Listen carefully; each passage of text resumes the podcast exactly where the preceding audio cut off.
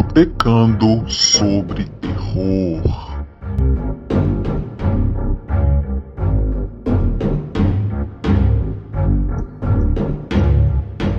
Boa noite, pessoal. Estamos aqui em mais um dia de quarentena, começando a quarta edição do Botecando sobre Terror. Hoje o convidado é o Geraldo de Fraga, que é o autor de Medos Aleatórios e também faz parte do site Toca o Terror. Boa noite, Geraldo, tudo bem? Boa noite, Graciela, tudo bem? Prazer imenso aqui estar participando do Botecando com você nessa quarentena. Obrigada, Geraldo, obrigada. É, agradeço também por você ter topado o convite. É o primeiro autor do Nordeste, pessoal. O Geraldo no Pernambuco é, escritor de terror na medida do possível, né, em todo o, o, país. Então, eu conversei com algumas pessoas aqui de São Paulo, mas quero muito falar, poder entender conforme for possível. É...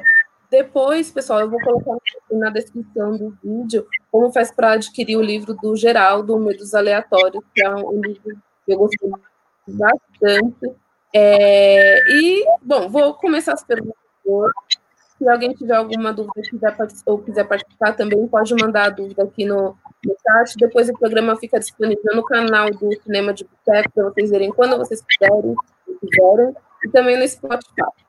É, então, Geraldo, uma coisa que eu estou perguntando para todo mundo é como começou a relação com a, a, as obras de terror, independente do formato, sabe? É, cinema, literatura, em HQ, porque para cada pessoa foi, foi diferente, né? Eu comecei com os filmes do Sexta-feira 13. E do. Nossa, até fugiu aqui o nome. Gente, apareceu uma. Se, se tiver alguma interferência, podem me falar, tá? Quem sabe fazer ao vivo. Também eu não tinha experiência com lives. Estou adquirindo a experiência agora, graças à insistência e a também as dicas do Túlio Dias aqui do Cinema de Boteco. Então, Geraldo, desculpa, eu vou refazer a pergunta. Conta pra gente como começou a sua relação com, com as obras de terror. Como você começou a consumir terror? Então, é, filme, né? No, no, eu lembro que nos anos 80 era um, foi uma época bem festa para o terror, né? É, e a impressão que eu tenho é que no, nos anos 80 tinha um, um, muitos filmes de terror que tinham uma pegada ou infantil juvenil ou adolescente, né? Se, se a gente for catar alguns exemplos, a gente tem uh, Gremlins, é um filme de terror, mas era voltado para o público infantil. É, a uhum. gente tem um, um, um, que não, não é nem, às vezes é pouco, é pouco lembrado, mas é um filme que aqui, aqui no Brasil se chama, acho que é Deu a Louca dos Monstros. É, Sei qual é. Também passava muito na, na época. E assim, é, você citou Sexta-feira 13, Sexta-feira 13, apesar de ser um filme que tinha muita violência e muita nudez, mas ele era bem, bem focado para o público é, jovem, né? Tipo, o, o, os próprios, as próprias vítimas de jeito era a, a, a molecada que ia para Crystal Lake lá, é, fazer farra e morria. Então, assim, é, primeiro com o filme, é, depois, é, já adulto, é, literatura, na segunda Stephen King e tal, é, depois procurou alguns clássicos, como Drácula, Frankenstein, e também quadrinhos. Eu sou fã de quadrinhos, ah, lia quadrinhos quando era criança, né, não terror, mas lia ah, quadrinhos da Disney, da e da Turma da Mônica, depois super-herói, e aí você vai evoluindo, né? E, e, e, tem aquele selo lá do DC, o Vértigo, que nos anos 80 não, não era quando eu lia, mas eu li depois. É, eles, eles, investiram muito em, em, horror, né? Com as histórias do, do New Gaiman, por exemplo, e tal. É, é, e aí, pronto, foi essa, esse, esse, meio que essa, essa reta, né? Foi filme, literatura e depois quadrinhos. Legal, você falou do Gremlins, mas o, o Gremlins, eu, eu, apesar de, tipo, é, é, a gente dar muita risada, mas acho que para criança era muito assustador. Não, era assustador, eu tinha medo do Gremlins. Mas assim, era um filme, era um filme de Natal e tinha muito humor no filme, né? Tinha, tinha o, sim, sim. o bichinho lá antes de virar aquela criatura feiosa lá, ele era bem fofinho. Mas assim, era, era esse, essa, essa galera Zeidante, é, quem mais? Mike Garris, do, todos os anos 80, focava nisso no, no, no, no público jovem mesmo, mesmo assustando. Então, o, o, outro que eu ia falar, que era o que me dava medo mesmo, era o, a Hora do Pesadelo. Eu tinha muito medo do Fred Krueger, cara. Tipo, muito medo. O Sexta-feira 3 eu assistia de boa. Porque se você pensar que é um cara que vai matar adolescente que tá na farra, beleza. Agora o Fred Krueger eu tinha muito medo. E o, o Gremlins, eu assistia ok. Mas eu, eu acho ele meio assustador. Bacana que você tenha começado assim. E aí, quando você quando você começou a, a escrever, você já tinha essa ideia de que você ia, você ia escrever terror? Porque para cada pessoa que, que escreve é uma experiência diferente. Eu, eu gosto muito de terror, eu não escrevo terror, eu acho que eu não saberia escrever terror. É, para você sempre esteve muito claro isso? Veja, é, é, quando você escrever, verdade, era, era, era escrever horror, porque assim, sempre, gostava, eu sempre gostei, e eu queria é, ir, ir, nessa área. Hoje é que eu, é que eu tenho, é, é muito pouca coisa, mas hoje é que eu escrevo é, o é, estilo que não seja, não seja fantasia, né? Seja horror, não seja ficção científica ou fantasia. Mas quando eu comecei a, a pensar em escrever, o foco era é, a literatura no Brasil é, é, muito complicado, então, assim, eu acho que, é, não sei, talvez um, um autor americano ou inglês seja muito mais fácil. A pessoa abriu o leque dos números, né? Aqui no Brasil, como você uhum. Sabe, vai ser grande, então, assim, é melhor focar em um, um, número e ir nele, né? E tentar fazer seu, seu, seu nome em cima dele. Então, eu, eu sempre tive isso na cabeça, então optei por vou focar no único gênero que é o horror. Legal, a gente já continua esse, esse assunto, mas aqui tem uma pergunta ó, do, do Márcio Fernando. Perguntou você acha dos efeitos práticos no terror anos 80 e hoje cheio de jumpscare e digital. E digital. Exemplo, lobisomem americano em Londres.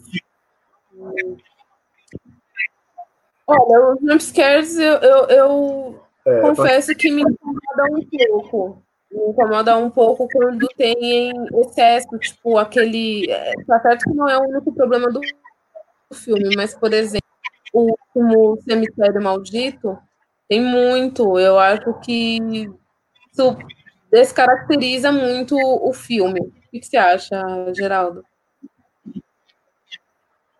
Então, é, com relação ao, ao jumpscare, eu acho que Assim, eu gosto. Eu acho que, que filme de tem que ter mesmo, sabe? Eu acho que, que quando a cena quando, quando a cena é bem feita e tal, a gente tem um, um, um jump scare marcante né, na história do cinema.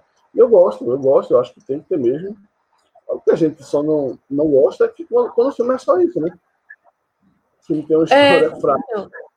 não tem ambientação tá, e passa o filme inteiro é, usando desse artifício, e é um artifício que, que, também muitas vezes é mais som do que imagem, né? Aquele pan dentro do cinema, é, o, sabe, o som estoura, assim, assustar mais no, no, na, no barulho do que no, na própria imagem. É, é, é justamente isso que me incomoda. O que tem, tem um que tem muito também é o, a refilmagem do Poltergeist tem muito também, tipo, isso mesmo, de estourar o, o, o som e, e, tipo, criar toda a ambientação para ter o som ficar de lado. Isso me incomoda. Verdade. Nos, an nos anos 80 eu achava que, que era mais bacana. Gostava mais. É, ele, ele falou aí também do, dos efeitos práticos, né? Assim, é, é hoje ver isso é, é, legal, assim, pelo saudosismo e tal. Na época funcionava, né? Hoje tem que muito bem feito para convencer alguém hoje, depois de, de, de, toda essa evolução dos, dos efeitos especiais, é, de computação gráfica, acho que o efeito prático hoje tem uma, uma missão difícil aí de, de impressionar esse novo público. Tá certo. Você estava comentando, né, como é escrever aqui, aqui no Brasil.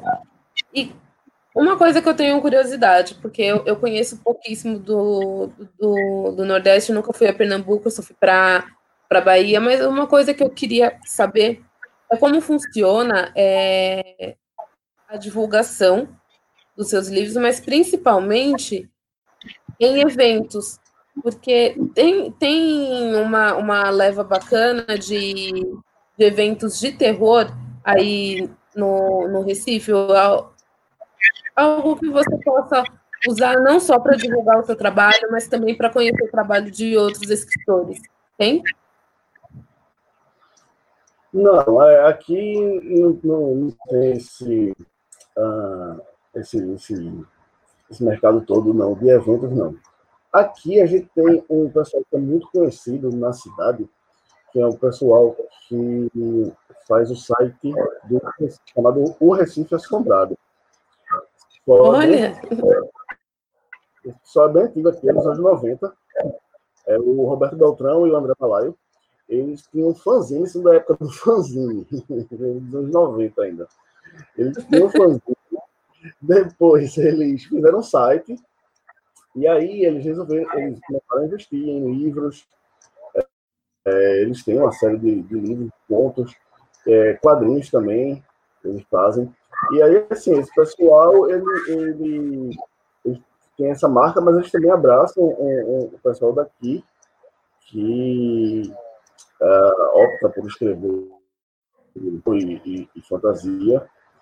É, ano passado, a gente teve a, a, Bienal do Livro Internacional, que o pessoal do Assombrado teve um, um, stand lá e teve uma, uma, uma, uma área lá de palestra que chamou os escritores daqui, do, não só daqui de Pernambuco, do, de outros estados do Nordeste.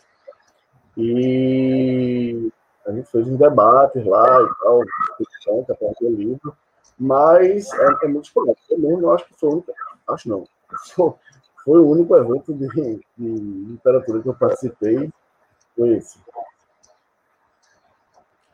Entendi. É, e, e assim, diante do, do cenário atual, né? Lembrando, estamos em quarentena, espero que estejam todos em casa, né?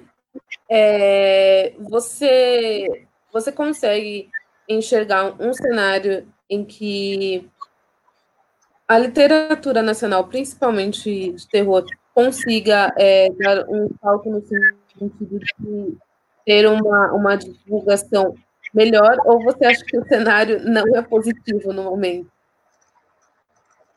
É, deu uma cortada, eu vi, o cenário fala. Não, agora, agora cortou para mim. Desculpa, eu não entendi o que você perguntou. O cenário que se refere é o que exatamente? Não deu uma cortada aqui. Ah, tá. É, o cenário ao qual eu me refiro, nem, nem vou entrar no mérito da quarentena, porque isso é uma coisa que deixou está deixando a gente sem perspectiva no sentido de que a gente não sabe quando vai acabar.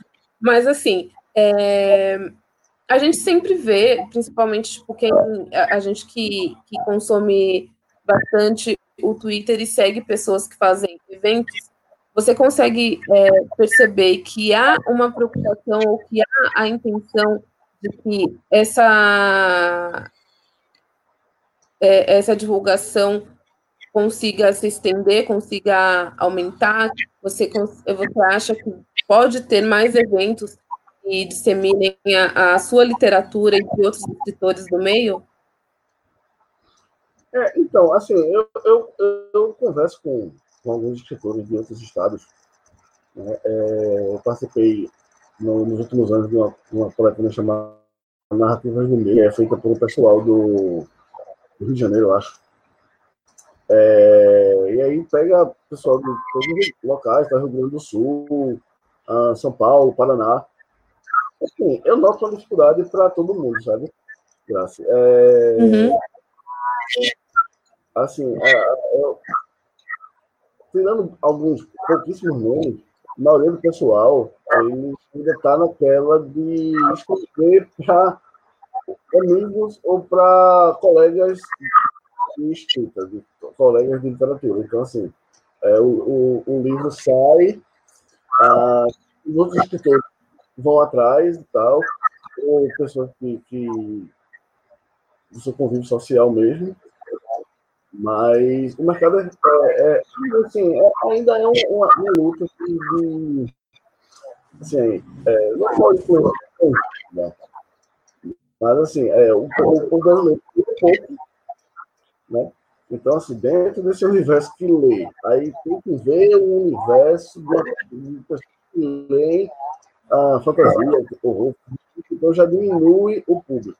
Esse público, muitas vezes, eles são levados a, escritores conhecidos como Stephen King, George R. Martin, é, Neil Gaiman.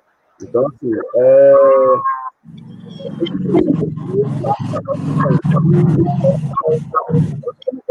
Eu trabalho mais mas é independente, né? No meu caso, é pior ainda, porque é só internet, internet mas às vezes o alcance não, é o desejado. Então, a Karen Álvares, que participou do nosso, da nossa primeira edição, comentou algo bem parecido.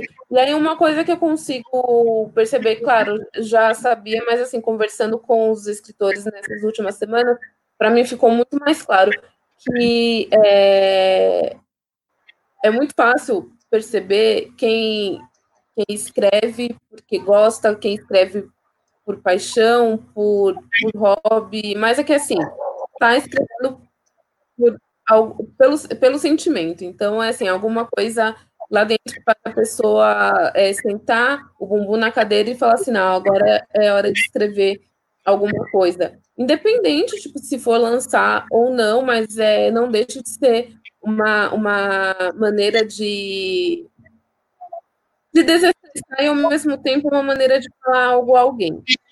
E aí, com os comentários a, a, aqui, o Anderson comentou é, do Invocação do Mal. Você gosta, Geraldo?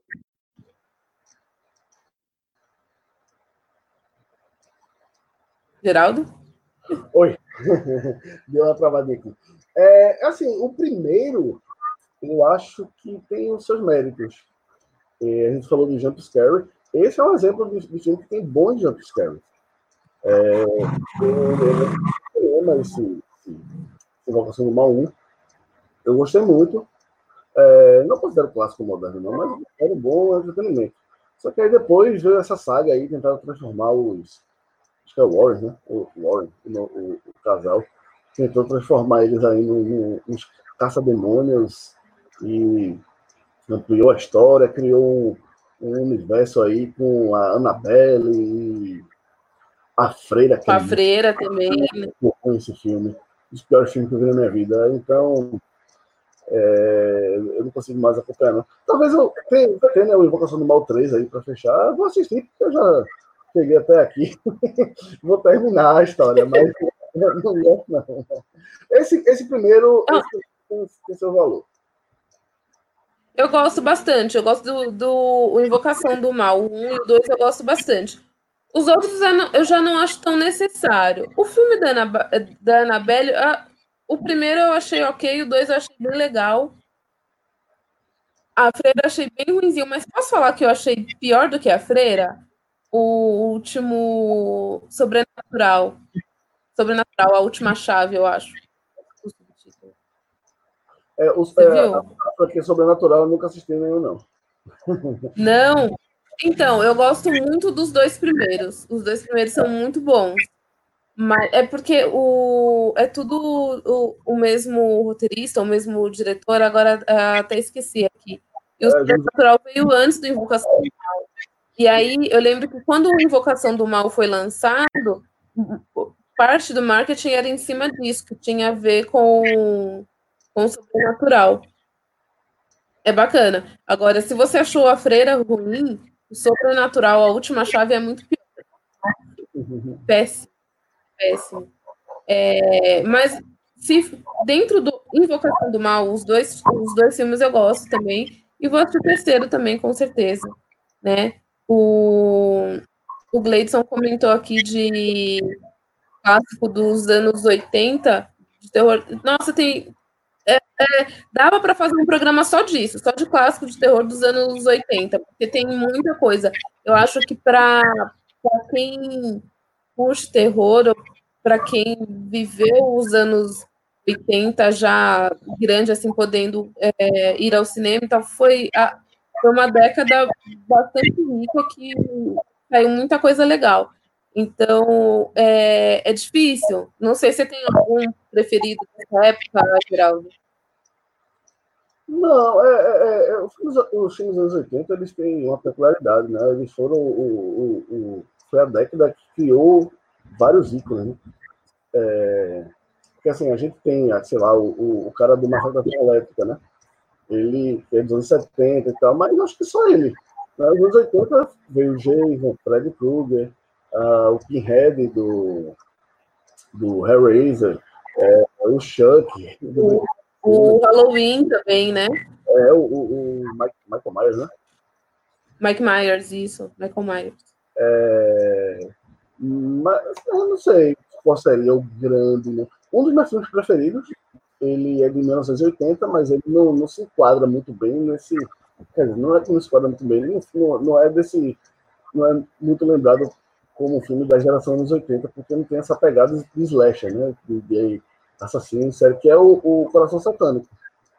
Ele é de 1980, né? Nossa, é demais. Coração Satânico é demais. É demais.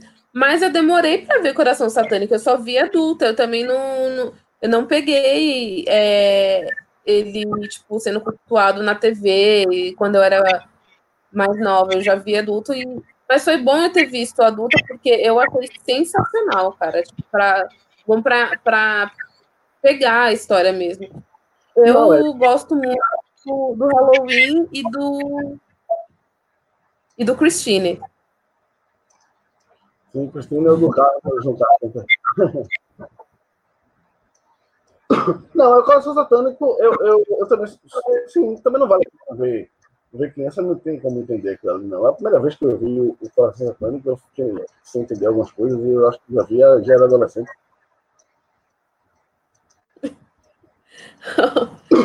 Tenho um, um, outro comentário aqui, Geraldo, do Márcio. Ó, ele falou, comentou que dos filmes mais decentes, o que me deixou nervoso e pensativo depois que acabou foi Hereditário e A Bruxa. O que acham? Cara, eu amo Hereditário. Eu já vi Hereditário quatro ou cinco vezes. E cada vez que eu vejo, eu pego uma. Gostei muito. E gostei também do filme seguinte do, do Ari Aster, que é o Midsommar. A Bruxa eu gostei também. Mas Hereditário foi um filme que me ganhou assim de primeira. O que, que você achou, Geraldo? É, eu gosto, eu gosto bastante dos dois. Acho que, que assim, foi. Eu não curto quando, chamam ele de pós-horror, né?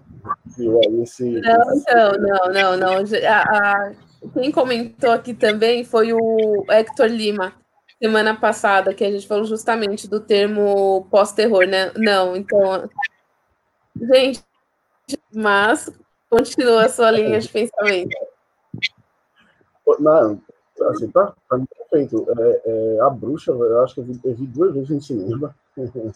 Depois vi no, no Blu-ray. Assim, passa muito na TV a cabo hoje em dia e eu sempre vejo alguma, algumas coisas assim, acho a história fantástica, os diálogos fantásticos, as atuações, assim, é, é... foi perfeito. E Hereditário foi um filme que me surpreendeu, porque eu achava que, assim, do, do pós-horror, né? a gente teve a bruxa, depois a gente teve aquele ao cair da noite, que eu não gostei. É, eu disse, ah, não, velho, vai vir aí mais Nossa, um... finalmente alguém que não gostou de Ao Cair da Noite, meu, porque eu falo que eu não curti esse filme, só falta ser linchado. O Filho Dia, se ouvir que você não gostou de Ao Cair da Noite, ele vai ficar muito decepcionado, porque ele é, idolatra o filme. Ah, não, eu não costumo. Agora também eu só vi uma vez, nunca, nunca parei para rever. Mas Hereditário também eu já vi, revi. Uh, é, passa algumas vezes na TV acaba, eu sempre vejo algumas cenas. Acho muito bacana. Você viu Midsommar? Eu, eu, eu, o Midsommar é do mesmo diretor do Hereditário, né? O Ari Aster, né? Não é isso? Isso. É, eu gostei menos. Eu, eu achei, não sei, eu achei que o filme tem algumas. Do mesmo jeito que, que o Hereditário lhe dá uma sensação de realismo, apesar da história ser história sobrenatural, eu acho que ah, o mundo não, não tem essa, essa veia sobrenatural de demônio, de, de bruxa e tal. Eu acho que assim, eu, não, não, não me fez dentro do filme, sabe? Eu acho que o, o, elenco eu não gostei, não, não, não achei que eles passam uma confiança, né, de, de ser, assim, eles são, são é, o pessoal que está fazendo doutorado e tal, e assim, não parece pessoas que fazem doutorado, parecem bobões, assim. E, mas tem, tem, tem, bons momentos, né? Tem, tem, aquela cena marcante lá do, dos idosos, tem aquela cena lá da menina toda coberta de flor, enfim, não vou dar spoiler do filme, mas não é meu preferido, não. Acho que de, de, de 1 a 5, dou nota 3.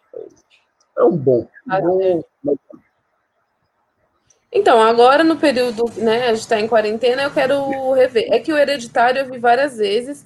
O Midsommar eu só vi no cinema, mas se eu não me engano, agora ele entrou no Prime também, então vou aproveitar esses dias para para rever. Mas eu, eu, gosto de Midsommar, eu gosto de, de como o Ariasta construiu todo o clima para tornar aterrorizante. Mas isso que você falou é, é, é, é para se notar também. E aí o Anderson comentou aqui também que entrar no. Não deixa de, de fazer parte do que eu estava comentando, e pena que a, a, academia nunca apoiou muito esse tipo de gênero. Algumas adaptações do mestre Stephen King ainda tem grande apelo. E não só dele, Anderson. O Midsommar, para mim, tem muito apelo na, na protagonista. Eu acho que ela desenvolve muito bem. Eu acho que o Geraldo não curtiu tanto, mas a própria Toni Collette, que depois que você comentou aqui embaixo, em Hereditário, são atuações que, para mim, é, mereciam mais, mais destaque. E aí, eu, é um dos motivos pelo qual eu não acompanho mais tanto o, Oscar, porque deixa bastante o terror e o suspense de fora. Tanto é que, nesse sentido, ainda é muito lembrado, porque ele chegou a concorrer a, a, a Oscar de melhor filme mas é, é bastante esquecido, né? Ah, só, só um detalhe sobre, sobre a Midsommar, a, a atuação da, da menina lá é Florence Pugh, eu acho o nome dela. Ela tá Isso. Tá novo, ela tá até nesse novo filme, ela no, no filme solo da Viva Negra. Ela é uma, uma das espinhas lá. Enfim, não, ela, ela tá muito bem no filme. Eu não gosto do, do, do namorado dela e dos outros caras. Não, namorado dela. Acho que não passa, não, não passaram confiança, não. É, mas, mas, falando aí do, do Stephen King, alguns filmes do Stephen King, eles, eles têm esse, uh, esse, esse apelo mais obra de arte, né? O, o, eu lembro que o, o, A Espera do Milagre concorreu a Oscar. Eu lembro de, de, de algumas coisas da, da cerimônia, assim, o, o, Michael Clark Duncan apresentou algum prêmio lá, ou seja, o, que é um filme baseado no Stephen King, e estava lá no, no Oscar. Né? O, o, se eu não me engano, o, aquele do presídio lá que o Kim Robbins foge. É porque esse não é de horror, mas é de Stephen King também. É... Sonho de liberdade. Sonho de liberdade. Esse estava lá. Então, é que Stephen King é uma coisa muito curiosa, porque apesar de muita gente que gosta de terror acompanha a, a, o trabalho dele, você pode reparar que as obras de, de maior destaque nesse sentido, como da academia, é justamente as obras que caminham o drama, né? É, então, eu, eu consigo entender o que você falou, mas ainda tem essa muito dessa questão. Quando ele faz drama, ele fica em, em maior evidência, na minha opinião. Não, claro, só filme de, de, de terror Oscar, né? Acho que o Exorcista é, concorreu em muitas categorias, levou duas só, eu acho. Acho que levou roteiro adaptado e edição de som, ou foi maquiagem, um prêmio técnico, assim. Ah, o Silêncio dos Inocentes ganhou, né? Mas não é bem o terror, alguns consideram, outros não. Mas é, é, terror sempre foi, foi esquecido mesmo pela academia, isso é inegável. É, o, o Márcio Fernando comentou, né, que, que no Midsommar a atriz manda bem, a fotografia é linda, mas não me deu medo como hereditário. Também não me deu medo como, como hereditário, mas é, é que eu, que eu comentei, eu acho que o Midsommar é muito de se criar o cenário que torna aterrorizante. Você não vai ficar com medo de dormir né? Depois de assistir Midsommar, depois de, de, de assistir Hereditário, sim. Midsommar, não. Mas eu acho que o terror ainda é, é mais do que do que dar susto como o hereditário dá, é mais do que dar o medo que o hereditário dá. É também como em Midsommar, que tudo é construído e toda aquela situação caótica deixa meio apreensivo. Então, eu acho muito válido também. Mas, mas assim, desculpa, é, é, Midsommar com Hereditário, o Midsommar também ele é mais previsível. Assim, é, em pouco tempo de filme, você já fica sabendo quem é, quem é bom e quem é ruim no filme. É. Você sabe né? quem vai ser perseguido e quem vai perseguir. Hereditário não, Hereditário tem vários reviravoltas dentro do, do, da trama, né? Você Uh, não, não, não, quero dar spoiler, porque é um filme que eu acho que todo mundo deve assistir, mas ele, ele muda dentro do, do, do, do filme. A história muda muito. Não, não, mas muda umas duas, três vezes, e de forma surpreendente, né? Sempre vai para um lado mais legal. O só é mais previsível, então, assim, é, talvez o, o, o, o lance de ser surpreendido em Hereditário torne ele mais interessante. É, e também o, o, eu não vi os cursos do Ari Aster, então o Hereditário foi o meu primeiro contato com o trabalho dele. Então eu estava sem saber o que esperar também. E pega totalmente de, de surpresa. No Midsommar, justamente por eu ter gostado tanto de Hereditário, já tinha alguma coisa que, que eu esperava, né? Mas exatamente isso que você falou. No Midsommar você sabe quem vai perseguir quem vai ser perseguido. É, agora eu queria comentar só uma, uma coisa que eu vou deixar, pessoal, nos no, na descrição do, do vídeo o link para o perfil do Geraldo no Twitter. Eu, o Geraldo no Twitter já tem um tempo, né? Como eu comentei, ele ele faz parte da equipe do site Toca o Terror. E o que eu gosto no Twitter do Geraldo é que ele fala real sobre, é, sobre os filmes que ele assiste. Então, se ele, se ele acha uma bosta, ele vai colocar que ele achou uma bosta. Eu acho muito bom. Não, não tem que ter as palavras, né? E a, na política brasileira também, se ele acha que tá uma bosta, ele vai falar que tá uma bosta também. Isso é ótimo. Tanto que o, o seu nick hoje, como tá, é vidro, vidro da lotérica, é isso? É, que é o protege do coronavírus, né? O vidro blindado. Então, e aí. Em cada semana tem uma coisa diferente, né? Porque a gente não sabe como vai estar o país semana que vem. Então, de repente, sei lá como é que vai estar o nick do Geraldo no, no Twitter. É. e o, o Toco Terror, como, como surgiu? Você faz, você faz parte do site, mas foi você que fundou o, o site, foi você que teve a ideia, e com, como que, que ele apareceu e como que você foi parar nele? Ah, então, é, a gente é, começou no Twitter, né? É, comentando de filme de, de terror. Aí um que que me conhece já fala, aí entra outro, fala tal, e a gente notou que tinha um, um pessoal ah, eram como cinco pessoas, cinco, seis pessoas do Recife, que gostavam de, de, de terror, gostavam de falar de terror, e a gente fez um podcast. Um podcast. Uhum. E a, a gente começou a fazer esse podcast e tal. Mas era um podcast que não, assim, não decolou como a gente queria, né? No, no, meio, no meio do caminho, a gente criou o site para escrever, né? a, a, vários integrantes do Top Terror gostam de escrever também sobre filme. E aí a gente tinha um podcast e tinha um site para ficar escrevendo é, as matérias. Ah, depois de um tempo, a gente resolveu acabar com o podcast, porque ah, não estava dando um retorno desejado. Então, e assim, a gente gastou com o podcast, né? porque a gente hospedagem. Porque, ah, é quando você, você, começa a usar esses sites para armazenar coisas, tem um limite, né? Passou do limite e você tem que criar uma conta premium e tal. E aí ia gastando e não não estava dando retorno. A gente continuou com o site e tal, até que apareceu a oportunidade uma rádio pública aqui do Recife, chamada Rádio Frecaneca, é, abriu um, um edital para convocar pessoas que queriam fazer programas de rádio, e aí a gente fez a proposta de levar o, o Top Terror, reviver o Top Terror como programa, mas ao invés de ser podcast, ser na rádio. E aí foi aceito, foi, e a gente fez durante dois anos.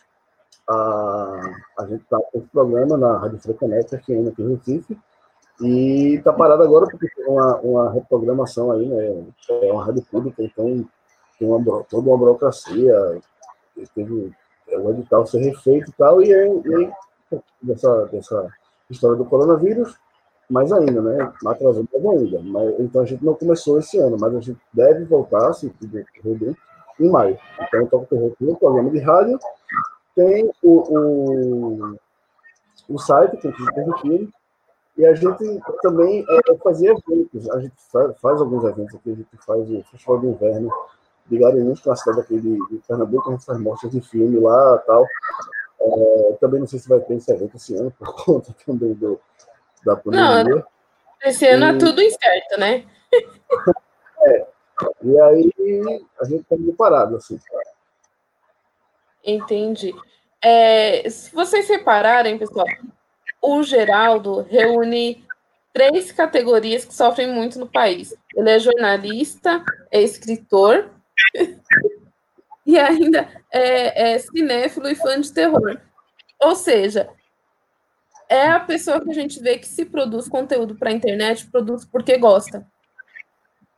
E a gente, é, o público voltado para o terror, para a fantasia, a gente vê muito, muito isso produz conteúdo porque gosta. Gosta do gênero, gosta de compartilhar o que vê, gosta de indicar e, ao mesmo tempo, recebe outras indicações. Mas é, fica muito claro para mim que faz o negócio porque gosta. É, e tem aqui o comentário do, do Anderson, né? Que é de é, Get Out, do Jordan Peele, terror como denúncia social, e foi muito bem recebido. Olha, Anderson, eu gosto muito do Corra em partes. Acho que ele super funciona como denúncia social. Acho que a premissa dele é muito boa, muito boa mesmo, mas para mim o final é muito cagado. Então, tipo, eu não não tá entre os meus preferidos, porque para mim o filme caminhava por um viés, estava muito bacana, muito legal. E aí, ele, ah, solta aquilo, tipo, e eu achei que é de uma maneira. É a, a resolução é jogada de uma maneira muito rápida, não é bem explicada e é muito além do que o filme estava propondo. Então eu não, vi tanto final. Com certeza concordo que é uma puta denúncia social. Eu não tiro esse mérito. Mas como filme, para mim, não funcionou tanto por causa do, do final. Eu gosto mais do seguinte dele, do, do Us, que eu achei sensacional. Eu achei foda pra caralho. Pra mim, me marcou muito mais. Agora, o Porra tem esse problema. O que você acha, Geraldo? Ah, concordo com tem isso. Eu acho que isso é um negócio bem pernambucano. eu concordo, eu acho que ele, ele sofre do, do, de algum do mesmo problema do, de outros filmes, que assim, antes da hora ele já ele começa a dar, ficar meio previsível assim, do que, do que é e do que vai acontecer. Sabe? Eu também concordo com você quando, quando fala que o, o Nós, né, o filme seguinte, é, é bem melhor, tanto na história como como na. No, não que seja melhor no, no contexto de denúncia social, mas sim, também é bem bacana nessa veia, né? A galera até estava pedindo a, a, a, indicação da Lupita Nyong'o para para o Oscar desse ano, né? Mais uma que foi ignorada aí. Acho que ela tá ótima nesse papel. Sim, ela tá maravilhosa, maravilhosa.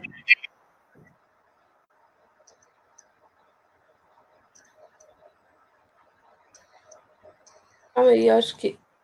Peraí, falhou aqui, Geraldo. tá ok aqui. não, não, aqui tinha, tinha sumido aqui. É, sim, a, a, a Lupita tá, tá maravilhosa, mas o elenco que caminha com ela, eu achei bom também. O ator que faz o marido dela, eu achei que tá muito bem também. E, mas assim, tá, ela tá ótima e ela não vai ser indicada por esse papel. Ela, se ela fizer um papel de drama, sim, como ela é, ganhou o Oscar pelo. Tudo bem que não foi no mesmo ano, né, gente?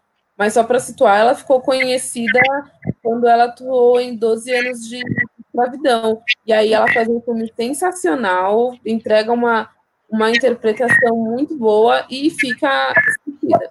Mais um motivo pelo qual eu não acompanho mais tanto a, a academia. Claro, tem alguns que concorrem a melhor filme e tal, eu vejo, porque eu tô afim de ver, mas ficar acompanhando lá o Oscar previsões não sei o que lá. Eu acho maravilhoso quem faz aqui, a, aqui no site, a Dani Pacheco, sempre acompanha as premiações. É, então, tipo, pro ano que vem ela com certeza já tá antenada. Mas isso é uma coisa que me afastou bastante. Então, já não acompanho mais tanto ah, muitas premiações, principalmente o Oscar por conta disso porque a, a, a Lupita entregou uma, um trabalho sensacional e, tipo, cagaram para ela, né? E nem precisei tanto pro terror. A Amy Adams fez um, uns trabalhos mais voltados, assim, pro suspense e também cagam para ela, né? Mas até aí... É, e o Márcio Fernando perguntou aqui, Geraldo. Um, uma última pergunta. No cinema de terror nacional, esses novos filmes e antigos, ficaria algum, algum terror não vale o Zé do Caixão. o que é engraçado? Quando eu comento com as pessoas que o meu TCC vai ser com escritores nacionais de terror, primeira pessoa que fala, ah, o Zé do Caixão. Gente, como é que eu vou entrevistar o Zé do Caixão? Ele acabou de morrer. É, e, e, mesmo antes dele morrer, Claro, gente, eu não estou desmerecendo a obra do Zé do Caixão, acho que o que ele fez no país. É, o cara fazia filmes de terror no Brasil durante a ditadura militar. Eu não, eu não tenho nem o que discutir. Mas é, que dentro do TCC eu tenho que focar bastante.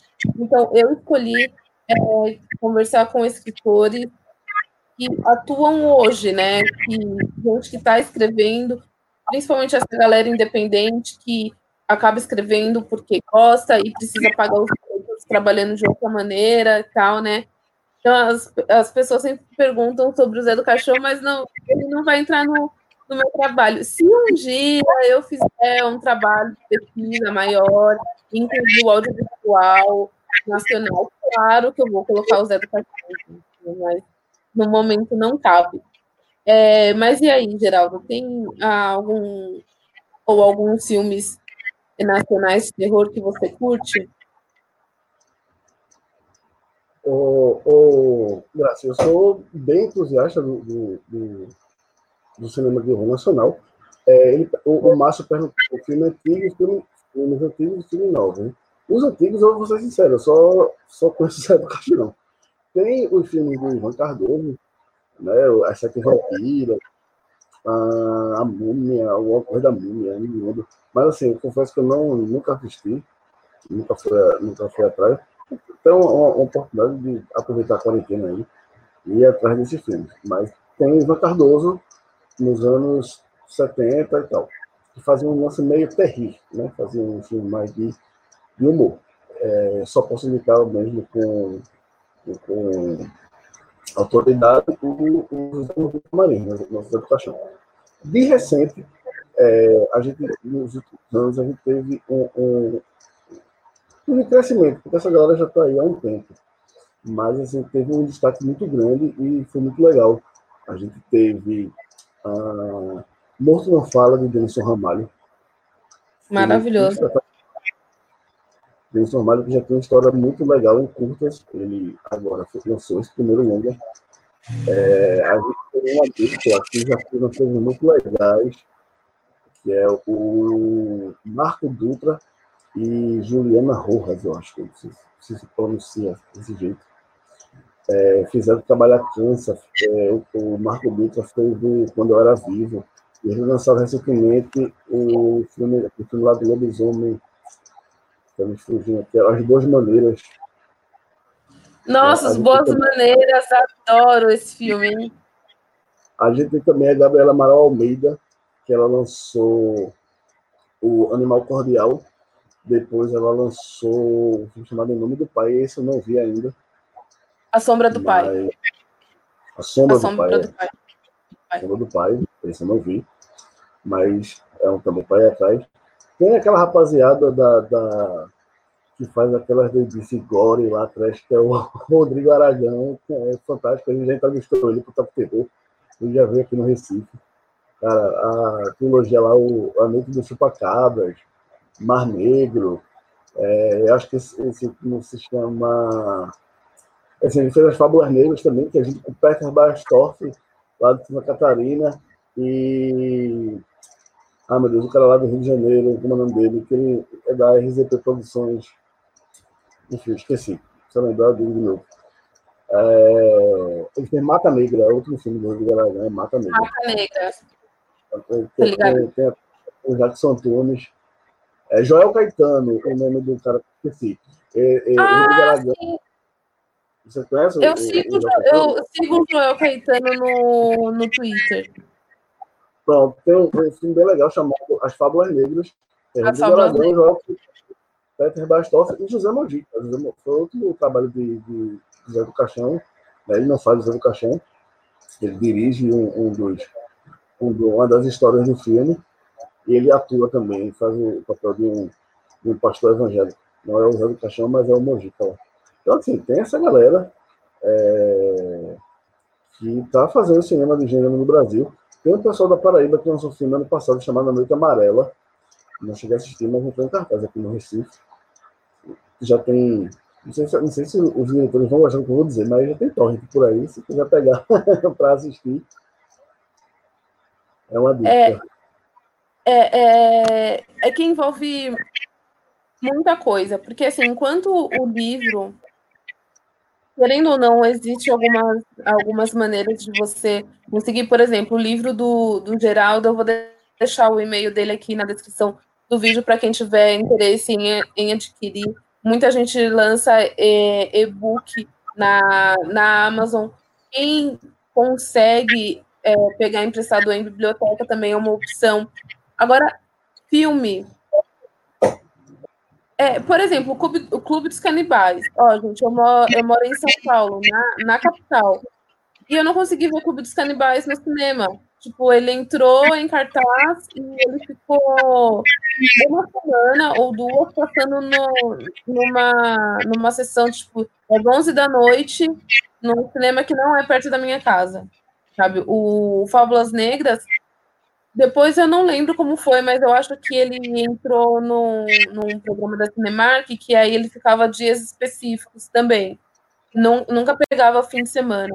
Então, é, é bem complicado. É, é, ao, mesmo, ao mesmo tempo que a gente acha que não, o filme vai ser mais acessível, vai atingir mais, às vezes não. Né? É, esses que o Geraldo citou, eu gostei muito do, do filme da, da Gabriela Amaral Almeida, que é o, o Animal Cordial, eu achei fantástico. A Sombra do Pai eu também não vi ainda, e gostei muito do Morto Não Fala.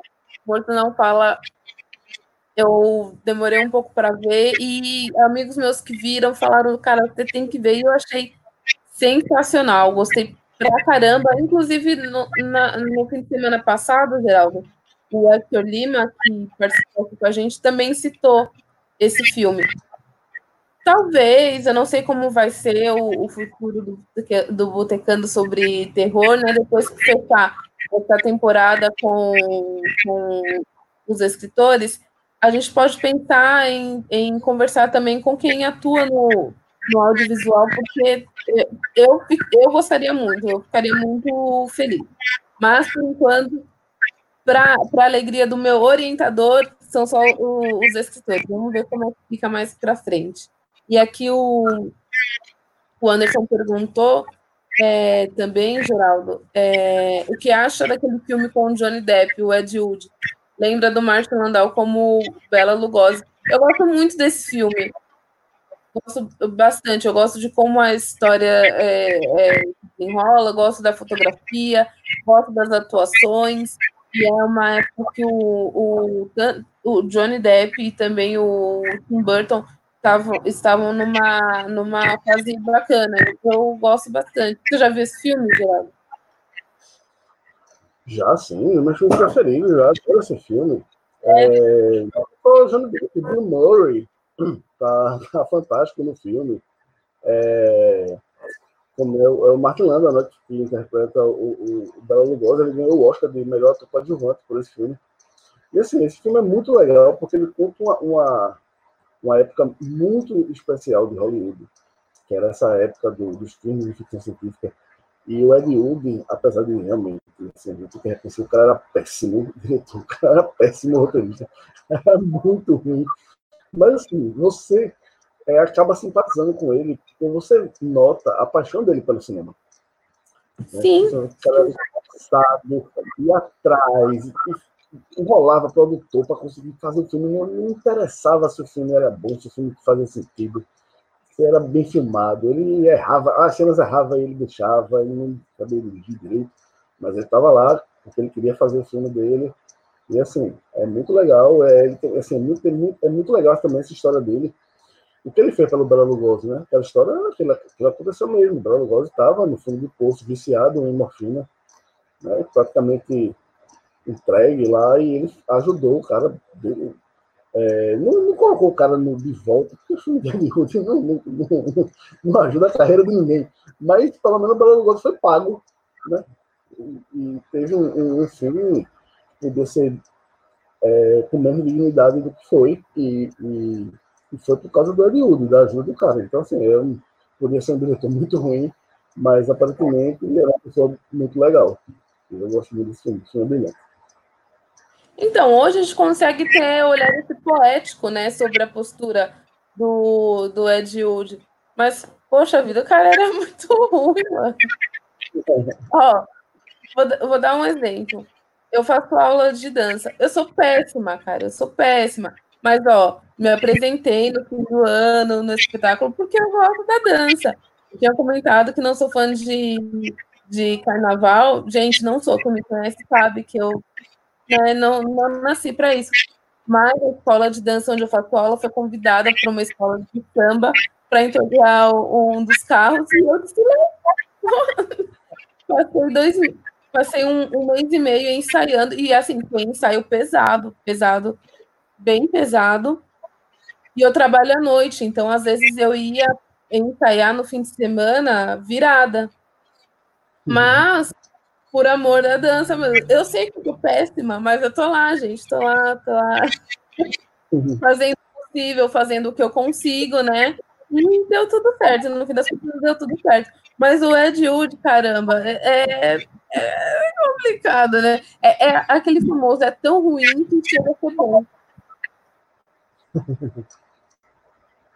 E eu trabalhei numa rede de locadora aqui, aqui em São Paulo, tinha filmes raros, filmes antigos, né? Tinha muita coisa. Não sei se você chegou a, ouvir falar, Geraldo, mas é a Rede 2001 Vídeo, que atuou por mais de 30 anos aqui em São Paulo.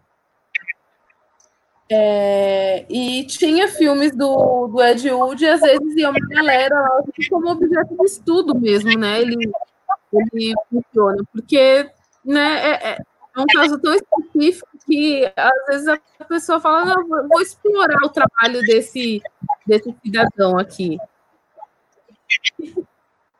Mas só para finalizar, Anderson, gosto sim desse, desse filme, gosto bastante. Acho que, mesmo para quem não conhece tão bem a, a, a obra do, do Ed Wood, serve como, como entretenimento e também como, como estudo sobre a história, a história do cinema. Querendo ou não, ele faz parte, não? Agora, Geraldo, me diz uma coisa. É, esse período sombrio que estamos vivendo, né? Quarentena. Espero que ninguém esteja saindo de casa. Estou falando isso de novo aqui, vou continuar falando, gente. Mas, Geraldo, é, é, de você, é, você acha, ou pelo menos de sua parte, será que vai inspirar algumas histórias de, de terror?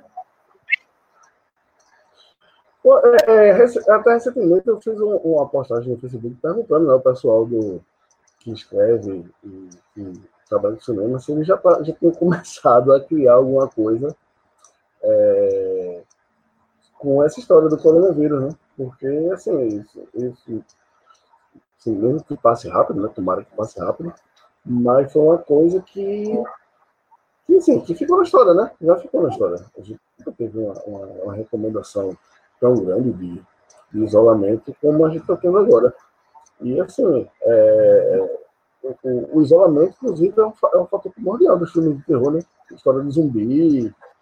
É, a galera, ou a galera pensa dentro de um top, ou pensa dentro de minha casa, ou o filme de Jorge Romero, todos assim, né? E com esse medo, né, do que está lá fora e tal. Eu acho que vai ser uma, uma fonte de inspiração, com certeza, aí, para novos autores. Curiosamente, é, gente, isso já nem nem estava nos, plan, nos planos, é que coincidiu mesmo.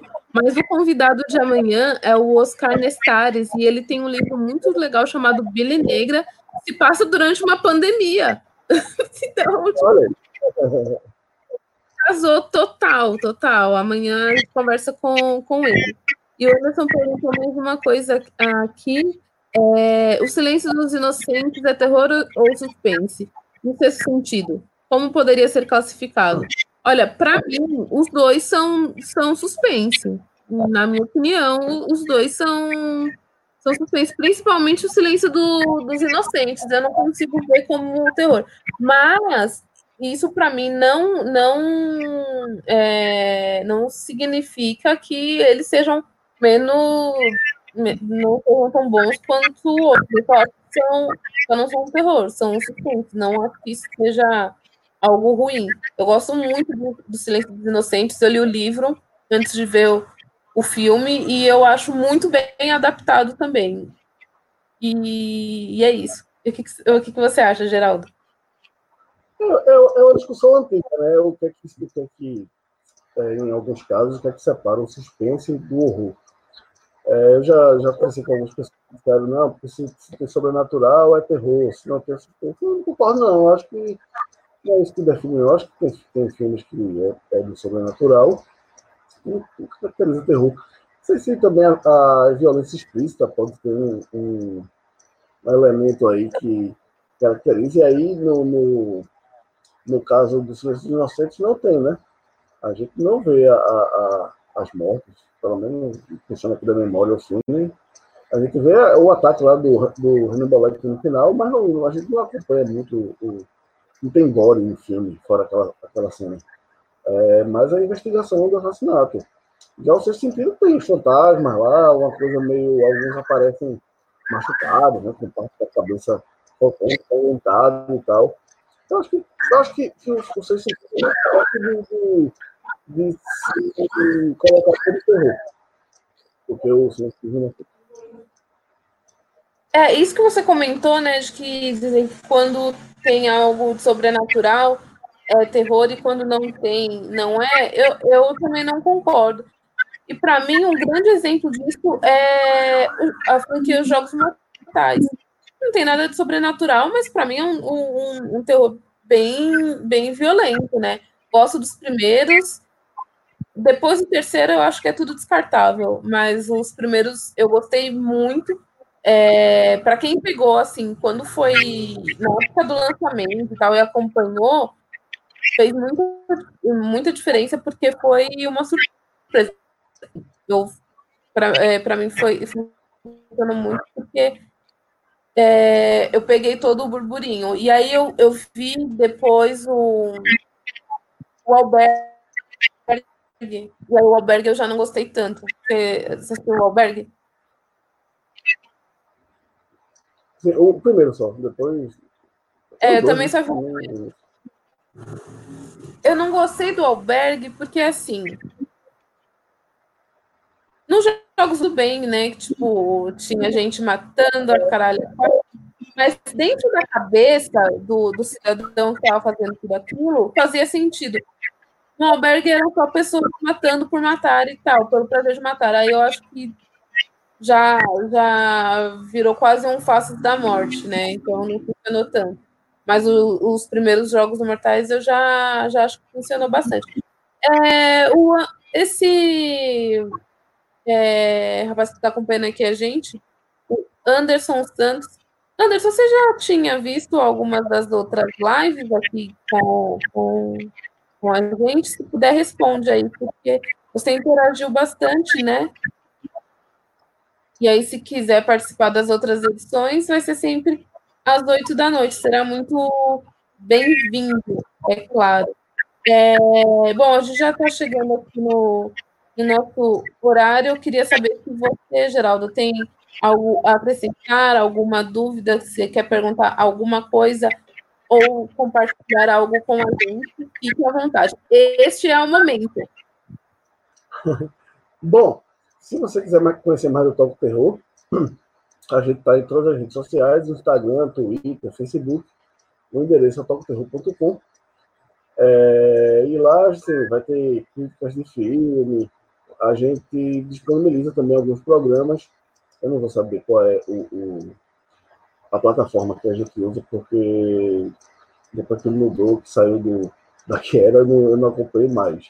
Mas está lá, tem programa, tem dica de filme. É, a, gente tem, a gente também é, posta muita coisa de lançamento, né? Tem, tem crítica lá do Homem Invisível, que estreou agora recentemente. Gente tá, tá, estamos sem estreias no cinema por conta do, da, da pandemia, mas os filmes mais recentes estão lá. Homem Invisível, é, teve um com a, com aquela menina lá de Crepúsculo, esqueci o nome dela, mas é um negócio meio. Eles estão um submarino e aparece um monstro. Esse filme estreou no cinema, ah, aí passou meio rápido, mas tá lá, esqueci é... é... Ah, eu sei qual que é. Eu sei qual que é, mas eu não lembro também. Mas é, é, é alguma coisa. Ah, eu não lembro. Não, não vou lembrar o nome do filme agora, mas eu sei qual é o, o filme. Se passa no mar, né? E é com a Kristen Stewart, eu sei qual é. Isso. E a gente, a gente também tem uma sessão lá que, é, que chama de cada semana, a gente também comenta é, dos filmes antigos que estão disponíveis para assistir. Essa semana mesmo foi o que indiquei, indiquei um filme chamado Piquenique na Montanha Misteriosa, que é um filme dos anos 70, e tem no YouTube, inteirinho lá para quem quiser assistir. Enfim, tem um bocado de dica legal lá, é só acessar topterror.com. Que legal, Geraldo. Vou deixar aqui, pessoal. É que assim, eu deveria ter ajustado a descrição do vídeo antes, mas eu, eu sou péssima. E eu, eu acordei um pouco antes da live começar, porque eu trabalho à noite, então, tipo, eu dormi o dia todo e acordei, né, para fazer a live. Mas, terminando aqui, eu já vou deixar o descritivo tudo certinho, a descrição certinha. Vou colocar o link para o Toco Terror, colocar o link também da, das redes sociais do Toco Terror, também o link para o Twitter Geraldo Praga, acompanhem ele, porque se você, se você não gosta de terror, pelo menos você vai dar risada do, dos posts dele, porque eu, eu, pelo menos, sempre dou risada. É, coloco também o Insta do Toco Terror. Você, é, Geraldo, você usa também Facebook e Instagram? Porque eu, eu, pergunto porque eu só uso o Twitter. Então, às vezes, se a pessoa tem outras redes, eu nem sei. Mas se tiver, eu coloco também na descrição do vídeo. Ah, não, é, o Instagram eu tenho, mas eu não uso. Eu acho que a última postagem minha faz mais de um ano. É, é, Twitter é, é, a rede mesmo que eu estou sempre logado. Tá bom, então eu vou deixar, pessoal, o Twitter do Geraldo e as redes sociais do Toco Terror. E também o, o e-mail do Geraldo para quem quiser comprar o, Medos Aleatórios. É, eu, eu já comprei. Inclusive, o meu eu comprei é, direto com, com o seu amigo aqui de São Paulo. Por isso que eu, eu acabei não. Você não precisou enviar para mim. E eu, eu fui procurar, eu, eu li um pouco depois que eu comprei, fui procurar hoje o livro justamente para mostrar aqui na nossa live, e eu acho que ficou na casa do meu ex-namorado. Eu tenho aqui, deixa eu pegar. Ah, então. Que bom. Olha aí, pessoal. Pronto, aqui. Aí, dedos aleatórios. Gente, eu achei essa capa demais, demais. Quem fez essa, essa capa, Geraldo? Minha esposa. Aqui é toda família. Sério? Nossa, que demais. Manda os meus parabéns para ela, porque eu achei que. Como posso dizer? É difícil você ver a capa de um livro de, de terror com um fundo branco, mas casou certinho o preto com o branco, eu acho que ficou muito bem. É, é, o jogo das cores ali uma coisa. É, é, é, é, aí que a gente diz que o menos é mais, né? Ficou simples e ao mesmo tempo sofisticada. Ficou magnífica. É, então, pessoal. Ah, o Anderson respondeu aqui, né? Que nunca tinha participado da live, mas gostou bastante. Conhece mais a Dani Pacheco. A Dani, ela faz bastante vídeo para o canal, né? Fofíssima. Inclusive, ela que está passando tudo para o Spotify. É, mas seja bem-vindo, Anderson. Participe então das próximas, sempre aos fins de semana, às oito. Só na próxima sexta-feira que vai ter uma edição extraordinária é, com um autor que amanhã eu revelo para vocês. É, então, Geraldo, eu queria agradecer a sua presença, que gostei bastante da sua participação e também aqui do pessoal que interagiu, o Márcio, o Fernando e quem puder acompanhar as próximas lives, sejam muito bem-vindos. O programa vai ficar disponível no Spotify também. É, Para quem não está ciente, o Botecando sobre Terror faz parte do meu trabalho de conclusão de curso, me formando em jornalismo e, e conversando com alguns escritores nacionais de terror para saber como é viver é, é, essa selva louca que é o mundo do terror dentro do Brasil atual. Então, para quem está acompanhando, eu deixo um beijo. Amanhã, como eu disse, é com o Oscar Nestares. Quando esse programa com o Geraldo estiver disponível no, no Spotify, eu sempre coloco lá no, no Twitter. E por enquanto é isso.